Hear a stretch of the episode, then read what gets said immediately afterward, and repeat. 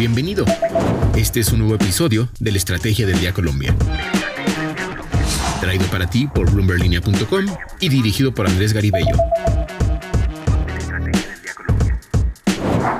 Feliz jueves, soy María C. Suárez y estamos en la Estrategia del Día Colombia. Hoy hablaremos de los reparos de los sindicatos a la reforma pensional de Petro, de cómo reaccionó el mercado al conocer al nuevo presidente de Ecopetrol y del dólar que rompió a la baja la barrera de los 4.500 pesos. Active la campana para recibir las notificaciones de cada uno de nuestros episodios. Comenzamos. ¿De qué estamos hablando?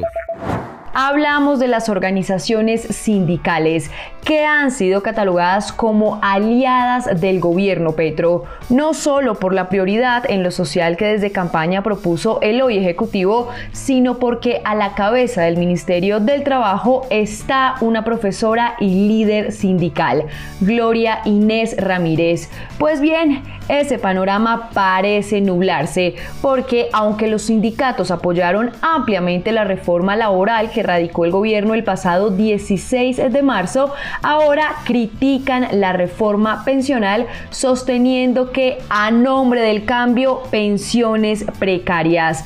Esa frase es de Diógenes Orjuela, director del Departamento de Relaciones con Sectores Sociales de la Central Unitaria de Trabajadores de Colombia, la CUT, y quien en entrevista con Bloomberg Línea aseguró lo siguiente. Escuchemos.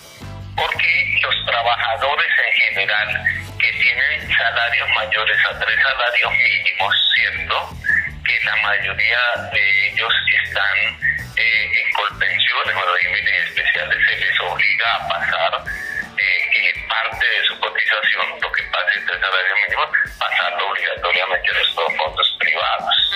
Cuando nosotros como central siempre hemos tenido una posición contra sistema de ahorro individual como una forma de pensionar, porque al final no terminan pensionando. Entonces se está deteriorando el régimen de prima media para los trabajadores que, son los que tienen opción de negociación colectiva, como casi todos la clase de trabajadores del Estado, trabajadores del sector minero energético, eh, trabajadores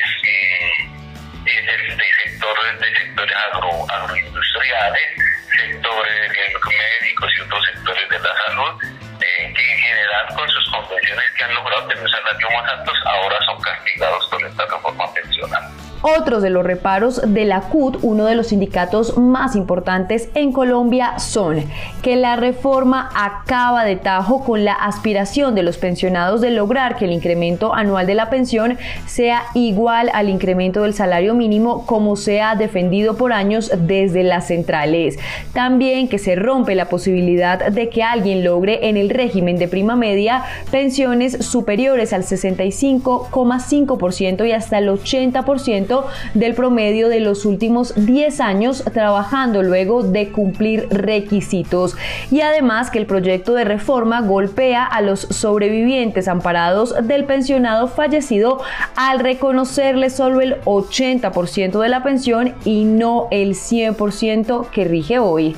Nuestra pregunta del día es, ¿Qué opina de los argumentos de los sindicatos frente a la reforma pensional? Los invito a participar y a dejarnos su opinión acá en Spotify lo que debes saber. Y ahora tres datos que debes saber este jueves. El primero, el dólar en Colombia sigue cayendo y reacciona a los datos positivos del costo de vida en Estados Unidos que revelan que la tasa interanual de inflación de ese país sigue bajando y por noveno mes consecutivo. En marzo se situó en 5%, lo que representa una caída de un punto frente a la registrada en febrero.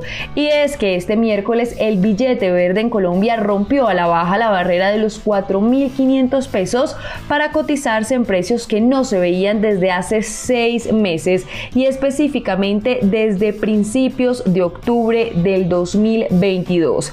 La divisa entonces abrió ayer la jornada a 4.770 pesos y tocó un precio mínimo de 4.438 pesos. Para Andrés Moreno, analista bursátil, la tendencia bajista del billete verde se debe a una mayor confianza inversionista en el país y a que hay inversiones en acciones, en renta fija. Asimismo, señaló que el entorno mundial también ha ayudado. Dijo que las monedas le han ganado valor al dólar y los precios del petróleo estables y al alza le han ayudado también a la divisa. Así las cosas, la tasa representativa del mercado con la que amanece hoy Colombia es 4.458 pesos. El segundo, la confianza del consumidor en Colombia sigue en caída libre, no levanta cabeza. En marzo y según información de Fedesarrollo, el índice de confianza del consumidor registró un balance de menos 28,5%.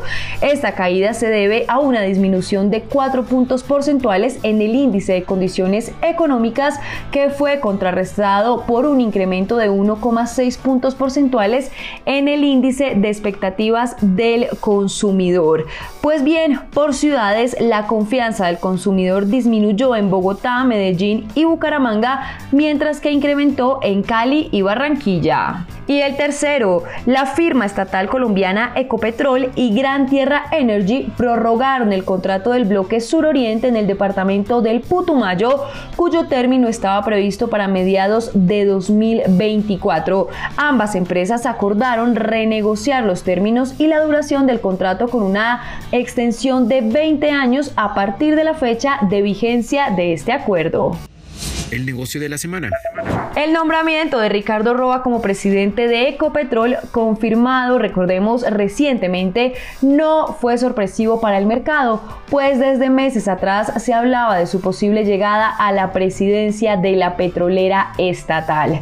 Aunque expertos del sector consultados por Bloomberg Línea tomaron como positiva la noticia, piden que Roa no deje de lado al petróleo y al gas en su gestión. Veamos, Andrés Duarte, director de renta variable de Corfi Colombiana, indicó que Ricardo Roa fue presidente del Grupo de Energías de Bogotá y de la transportadora de gas internacional, por lo que conoce bien al sector energético no petrolero, lo cual es muy importante teniendo en cuenta la participación de Ecopetrol en ISA y el proceso de transición energética en curso en Colombia. Sin embargo, este experto mencionó que es muy importante que Ecopetrol retenga y atraiga más talento experto en el sector de petróleo y gas para que apoye la gestión del nuevo presidente. Por su parte, Julio César Vera, quien por 13 años fue director de hidrocarburos en el Ministerio de Minas y Energía y hoy es presidente de la Fundación SUA Energy, considera que el nombramiento de Roa en Ecopetrol es positivo porque se nombró a una persona que viene del sector energético. Además, según Vera, da tranquilidad porque Roa tiene el conocimiento y la experiencia para liderar el proceso de energética justa, responsable y sostenible que debe seguir adelantando y profundizando la petrolera.